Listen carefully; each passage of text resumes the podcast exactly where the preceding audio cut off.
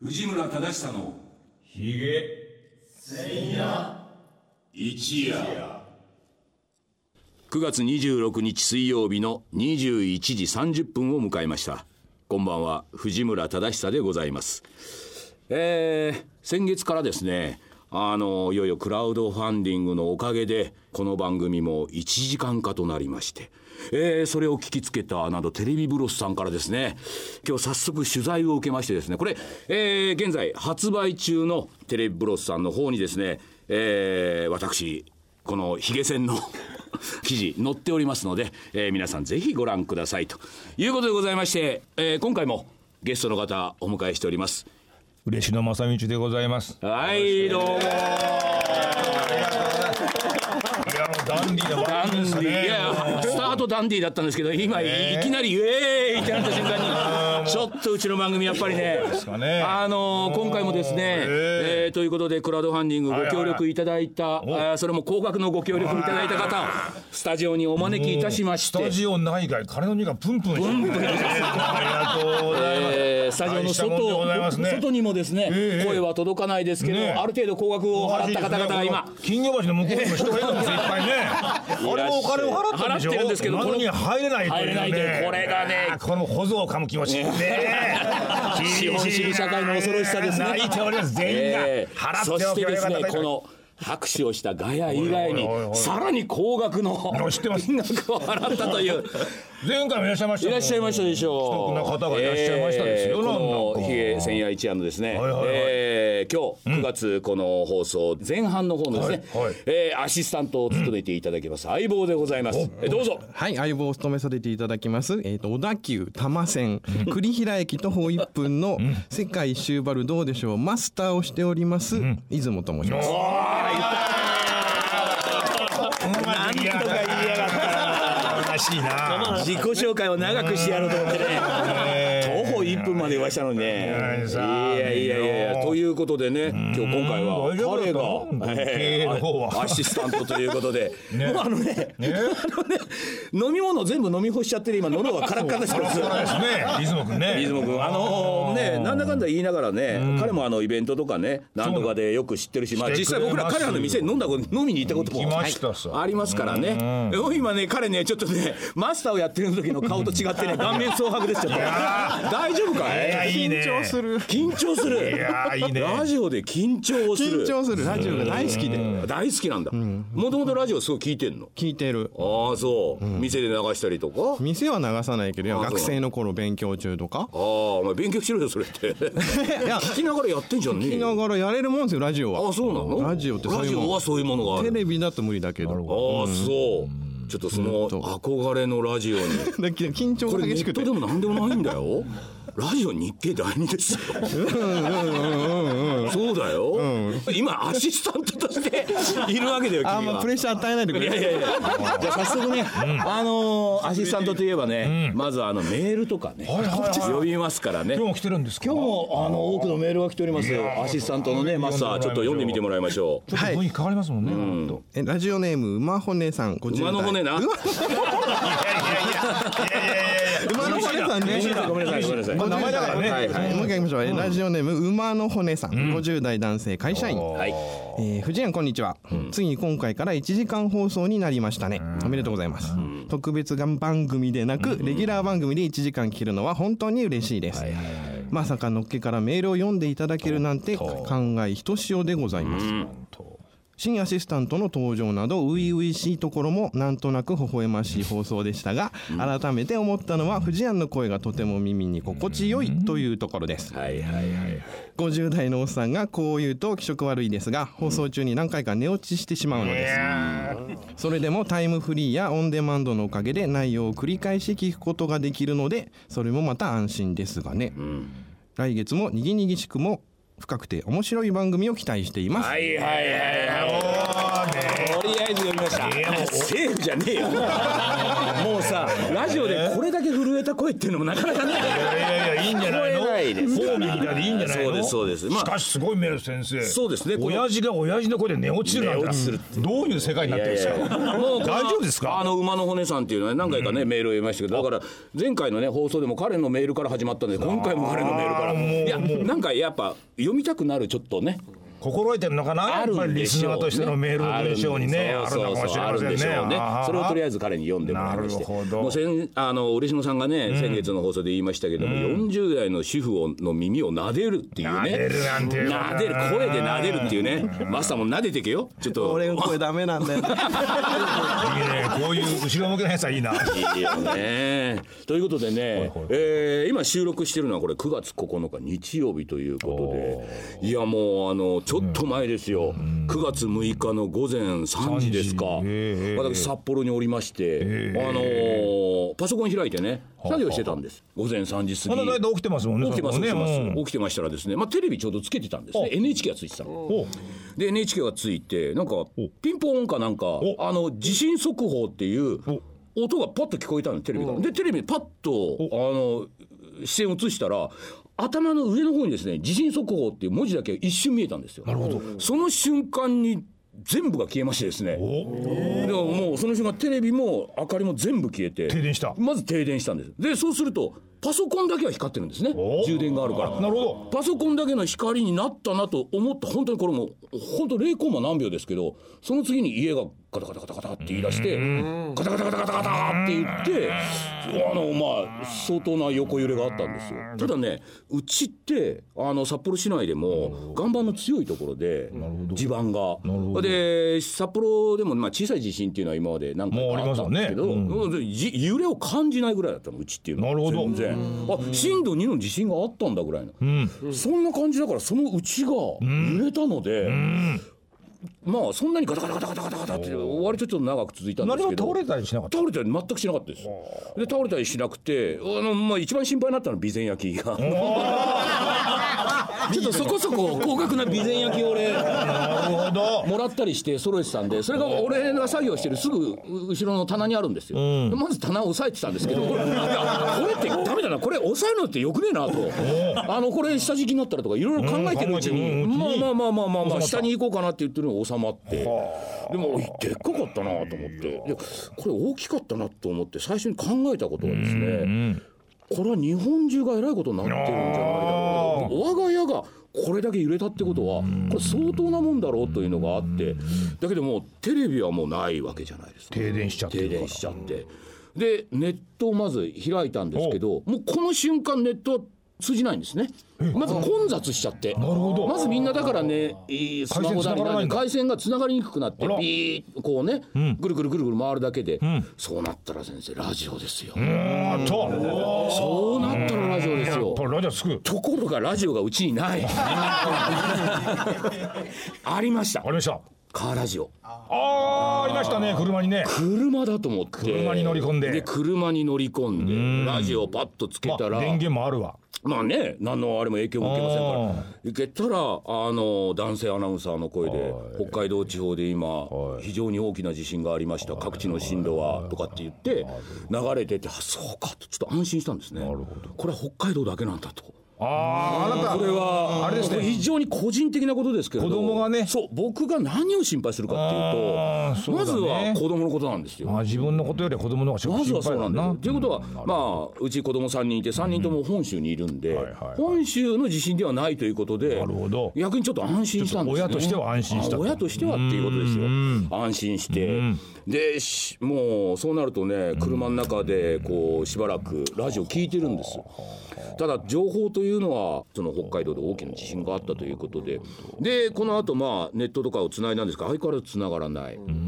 でうちに w i f i があるんですけど w i f i も電源が飛ぶと家の w i f i 飛びますよまあね,、そうですね固定電話も飛びますよねおでポケット w i f i ーおポケット w i f i はね通じたんですよーなるほどあのポケット w i f i が通じて、それであの連絡を取ったりとか、ははあのなんかしながら、ははとりあえず朝を迎えて、メールとか LINE もつながってみたいなことですかそうですはい繋がるんですよ、ポケット w i f i があると 4G 回線は繋がりませんでしたああなるほどええもうみんなが集中するから。なるほどであの朝になると会社からね、あの安否確認のメールがまず来るわけです、私は安全ですっていうのをまず送りまして、その次にあのうちの部署から、あのメールが来て、今日出社はどうされますかみたいな、うん皆さん、部長かまらまねまず皆さん安全ですかっていうのをみんな返信してるわけですよ。で、まあ、札幌はあの電気も止まってるし、電車も止まってるから地下鉄もバスも全部止まってるということで、手段がない人はあのとりあえず出社は控えて結構ですとで私もともと行く気ありませんでしたからまあまあまあまあ私はねだけどあのうちの部員の中で報道経験者みたいなのがいましてね彼なんかはもうすでに出社していると自力で出社して報道の応援に回っているとさ。すが思ってじいろいろ情報を集めてるとなんとこれはうちの近所だけではなく北海道全てが停電だとそうなんだねちょっとこの事実には驚きましてね北海道が全土停電ってのはねちょ全道停電ですよっとびっくりしたよねだからあの面積にすれば九州と四国合わせての広いんですよそうですよいわゆる九州全部が停電とか、九州も四国も四国も全部停電なんてありえないじゃないですか、そうなんですよいやその瞬間にパッと思ったんですね今みんな HTB 局員がね、苦労して会社に行って報道で必死にテレビを流してる、で全ての番組をね休止して HTB で特番をやってるらしいんですよ、誰も見てないん ですよそりゃそうですよねこれはね愕然としました私見れないもん見れないんですよれない北海道の人が。いやうちの局だけじゃなくて他局もみんな多分総動員でレギュラー番組を飛ばしてあの地震の特番をやっているはずなのにそれが北海道の人たちが誰も見てないっていうまあそうですねこれってなんだろうと思いましてちょっと考えちゃいましたよこれはテレビの役割っていうのが電気がなくなった瞬間に全く何の意味も立たなくなるという。ということはラジオしかなかったんです僕らには。ラジオとか電池でも動くからね電池で動くんです乾電池で、まあ、もちろんワンセグっていう方法があってスマホでワンセグで見ることもできるんですけどあの時に多分スマホの電源もないわけでしょスマホでテレビを見続ける人はいないですよああ電源を使でいきすないぎるもんからねしかも動画だしねそう電源使いすぎるからということはテレビができることって災害人って結局被害に遭った以外の地域でここの被害はすごいことになっているということを知らせるだけの手段でしかないということはですようち僕のところに来たメールっていうのは北海道がひどいことになってますとまあみんなテレビの映像を見て僕も後で知りましたけど土砂崩れがすごかったりとかし市内でも液状化現象で家が傾いたりってあるでしょ僕らの家の周り何にもそんなことないんですよ。地盤が硬いからねそうでそれを聞いた人がもうとにかくメールがすごい来て「大丈夫ですか?」っていうのがね。ということはそこにいた人たちではなくそれ以外の人たちにどれだけひどいことになっているのかという印象を与えるということが映像にはあるんだなということでちょっと僕はね恐ろしくなりました。それはありましたよ、私は東京にいましたからね、ただ札幌の難は私は逃れましたけども、はい女房がいるわけですよ、うちはマンションの9階なんですよそう停電してるわけでしょ、これが1週間以上かかってるでしょ、9階で1週間停電してねそうですよもし断水でもしてごらん、大変だってそうです結そう局そのテレビが映してる映像ってのはきついとこばっかり行くわけですそうよなんです。そうするとねだんだんねこう胃が重いわけそうなの。そうなの。胃が痛えなこの時にねラジオが流してた情報っていうのはねまずはその給水所がどこが空いてるかそれから地場のセイコーマートとかセブンイレブンとかローソンとかっていうコンビニの店舗があの何店舗空いててなるどほどこが空いてるかっていう情報をずっと流してるんですよ役に立つそうこれがねやっぱりねラジオの力っていうかそういう時のラジオっていうのはもうずっと聞き入っちゃいますねっていう気がしましたね。なんでしょうかねそしたらやっぱりラジオっていうのはそういう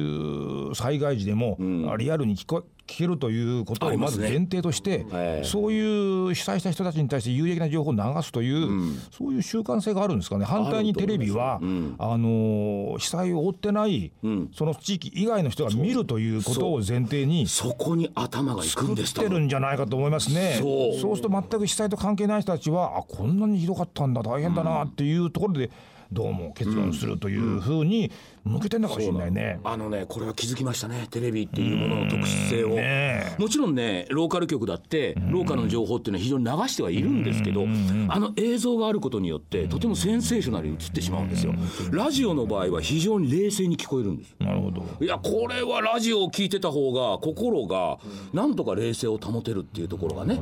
あの非常にちゃんとした情報だけ流してくれるんでね、ネットよりもラジオの方が安心できますということを初めて感じたなという、非常にそういう意味ではね、テレビというものと、この我々がこうね、私、なんとなく始めましたけど、ラジオっていうものの特殊性というか、それをちょっと感じてしまったという出来事だったという、え非常にね、真面目な話をもうね。もちろんマスターの前で長々としましたけどねまあまあまあまあこういう出来事がねちょうどあったんでねラジオではこれでやっていこうということでえーそれではえーマスター曲紹介いきましょうかいきなりないやいきましょういきましょ うちょっとね勇気が出るような曲をねえーはいそれですいきましょう はい、それではお聞きください。ジョン・バーデー、セント・ちょエっとル待っモてス。お前ジョンなんジョン・パージョン・パーン笑わない 笑わねえんだよ行こう はい、いきます。えっ、と、ジョン・パーデー、セント・エルモス・ファイア藤村忠久の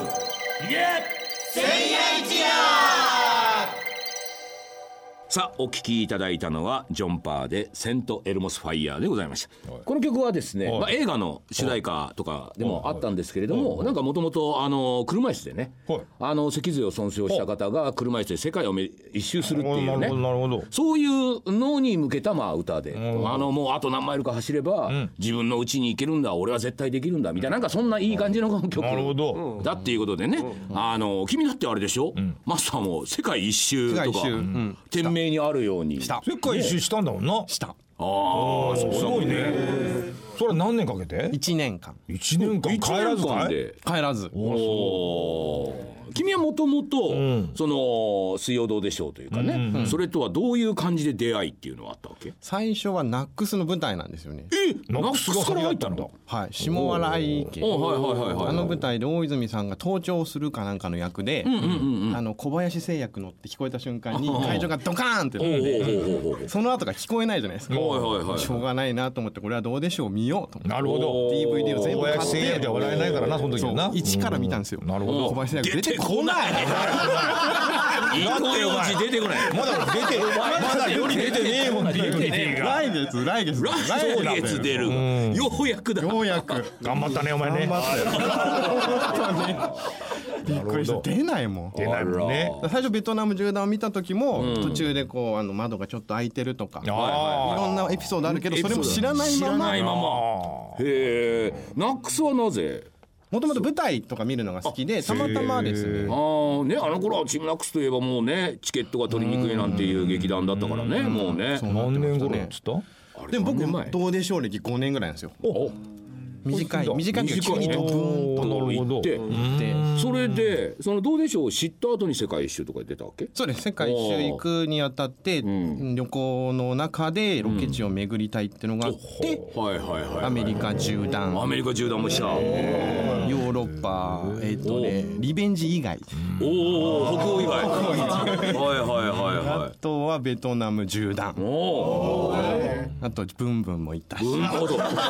ブンブン行ってるんだよねうんうん行ったのよくあそこ泊まりましたね。あの洞窟まだあんのあれは崩落しててもうツアーがなくなってました。ええもうあれいやもうね我々行ったところは全部そんな風になっちゃうねいやいやいやいやいやいや意外なんだよ本当にさででもブンブンブラウは行った行ったんですけど、あの水洗トイレが壊れてて、宿泊はできないと言われて、とりあえず2時間だけ船チャーターして、はいはいはいはい船でね2時間いたんですけど辛いですね。あーあの昔のやつえっ、とブラウンの方で新しい方です。あ新しい方あの照らしてやる。我々も泊まったじゃないですそかっかそうだよなもう古いやつないそんうじだゃよねないです古いやつないんだよねなんか10キロぐらい離れてるんでちょっと行く気にならなかった。何はするのかそうだそうだそうだブンブンブラウじゃなくてブンブンクンバンに行ったんだクンバンはねはいクンバンに行ったんだへえでもあそこは快適だよ俺たちにしたらねブンブンブラウに比べたらブンブンクンバンは全然快適などうなんだろうなだって木の板の角なの尖って角る尖ってるけどね座るのも嫌でしたもん痛いよね痛いですやおだからそういう人がやっぱいてくれると俺が寝れねえっていうのも ね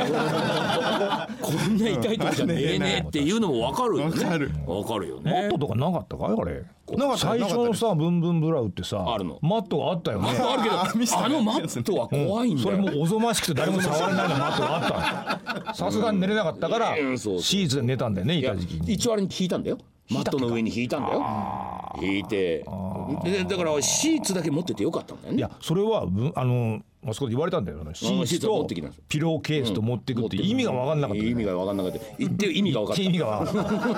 かっシーツ持ってかないと偉い国にそうそうそうそ合うっていうねすごいそうなるほどそれでじゃあ世界中をさ回ってさ、はいそのマスターのさなんか自分が気に入ったというか自分のもう個人的なものでさすごく気に入ったところってどういうところ、まあ食べ物とかいろんなことを含めちゃうと、まあいろいろうーんスペインかなたおーおおースペインスペイン、うんうんもう一回行きたくなりますねそれはどうして、えーまあビール 安いワイン安いワイン安食いべ物うまい、うーんなんか飛び抜けてピザとかパスタだったらイタリアとかの方が美味しいんですけど、はいはいスペインってもう全体的に肉も魚も美味しいし、美味しかった美味しかったですねおそうマックでコーラスプライトビール同じ値段ですからねおおビール安いねそうなんですよそうかそうだったかだけどあそうだよれ土お二人行ってますもんね日行ってる行ってる行ってるけどさ日曜日とかになると全あん部な休んじゃ全部休みじゃないコンビニみたいのもないしないでしょそれであの昼飯行ったってさ割と12時っていうのも1時とかさ1時半ぐらいから開いたりとか、で休みやがるしそれ終わったら休むしあれねバルはずっとやってるよやってスるペインのバあそルはうかそうかだからその時バルに行くしかないんだよあーバル行ったずっとやっねてる、うんあじゃあそのあれかいそのスペインといえばねバルみたいなのがね、文化としては非常にあるじゃ立ちな飲みいでそれが心地よかったみたいなのがあるか心地らよかったからーうんそんな感じで出そうっていうああなるほどなるほどうなまるくほつながどったなそうだろありがとうこの旅の後に店始めたそうですなるほど、うんだから彼のねお店でね飲み会開かしてもらった時はねシンガポールスイングなんていうのを彼は作ってくれたりあーなんか作ってたねうんなんかなんか夫婦でいたね、まあまあいろいろ人に歴史があるからね歴史がある出たり入ったりするからねそれはねなんかね次に会った時にはねあれ奥さんがさ離婚したなんて話をねしてたけどね聞いたりなんかしましたけど人に歴史ありうんそしたらねじゃあそんな離婚のねお悩みでもないのかいなんて言ったら僕バツ2ですから最低の最低のやつだなこいつうんなんていうねアシスタントが今日ねはいはいはいえーバツが2つついたアシスタントがね会いたい人はね小田急線クリアの駅降りたらね ね俺も1分ですからね徒歩一分でありますから行ってあげねてくださいじゃあじゃあじゃあどどどうでしょうでさ、行ってないところって言ったらどう僕はあと4つぐらいですねオーストラリア10代オーストラリアねあとはいお金が高かったんで北欧行って北欧ねあとコスタリカ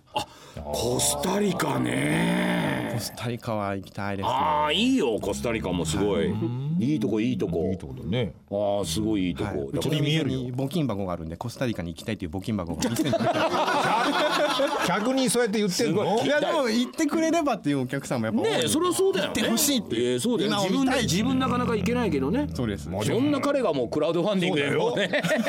旅費の一部をね君募金したものでねここに募金しちゃダメ だよねそれはコスタリカ用ですかあーそういうのでね、なんかもうこうやってね、なんかどうでしょうをちゃんはいとはいやって世界をね、まあ生活もね、ある程度犠牲にして、生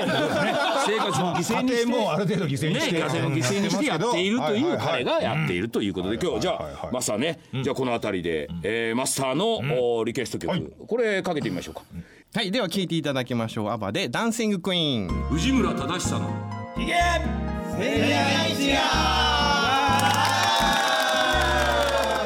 家でしたお聞きいただいたのはアバでダンシングクイーンでしたよ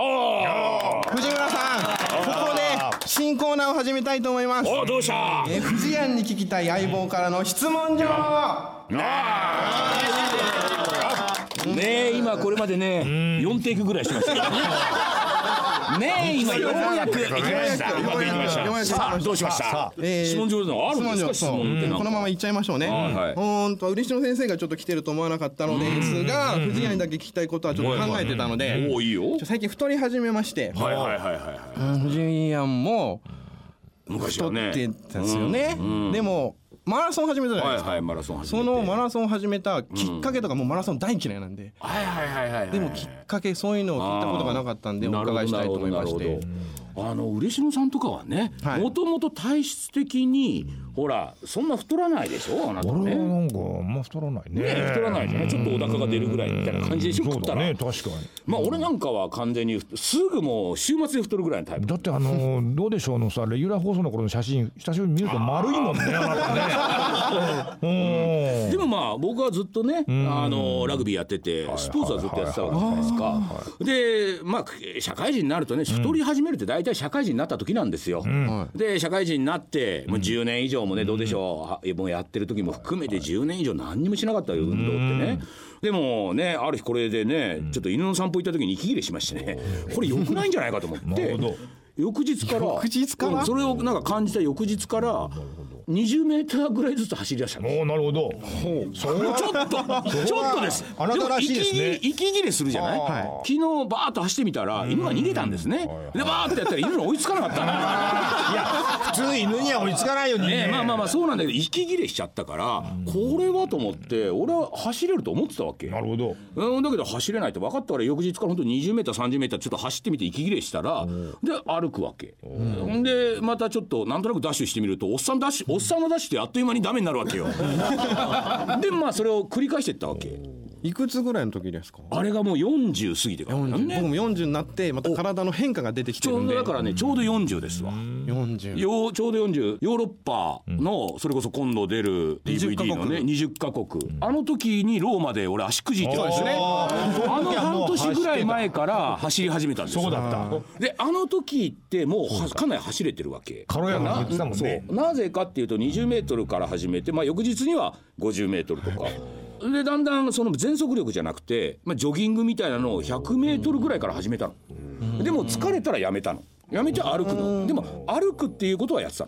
のでこれでずっとやり続けて100メートルが200メートルになりで1キロに連続してこう走るようになりってこれ割とね1週間そこらでできるようになるのでもう半月1ヶ月か2ヶ月3ヶ月かぐらい以内ぐらいで10キロ走るようになったあれねだから疲れるやめりゃいいんだよみんななんかマラソンにしてもそのランニングにしても朝行かなきゃいけないとか何キロとりあえず3キロやらなきゃいけないとか4キロをなんかとかやるでしょあれがダメなんだと思うんだよだからとりあえず走って疲れたらやめるっていう でもその代わり翌日もやるわけよ本当らしいねそうあれ割と毎日やってると癖になるのよ。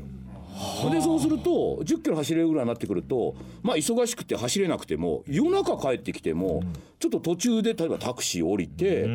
走らないにしても歩こうかっていうふうになっちゃう体が。でこれがね不思議なことにね大泉洋はい大泉洋がこの前ロケで会った時に彼がもう今走るあおの習慣がついちゃって言ってたねちょうどほら役でなんかあのすごい痩せるっていう役になっちゃったわけ彼ねそれであの食事もやってたんだけど食事だけではすぐに太っちゃうからるほっどていうんであの少しま消あ耗しようとランニングを始めたらしいのそしたらあいつも走るとか全く嫌いだったんだけど、まあロケ中走ってるわっていう一人だけであいつも始めたあいつ今40過ぎでしょ、はい40過ぎたら走り出すっていうのはこれ中高年の証なわけ。なっちゃったななっちゃった。あのー気になって走り出すっていうのは中高年の証だから、逆に中高年だからこそ俺なんか続くんだなっていう。だからあの走ったらやめればいいっていう。疲れたらやめればいい。それを継続すればいい継続するで継続してるうちに肩こりとかなくなっちゃって、あれ割といいなと思っちゃって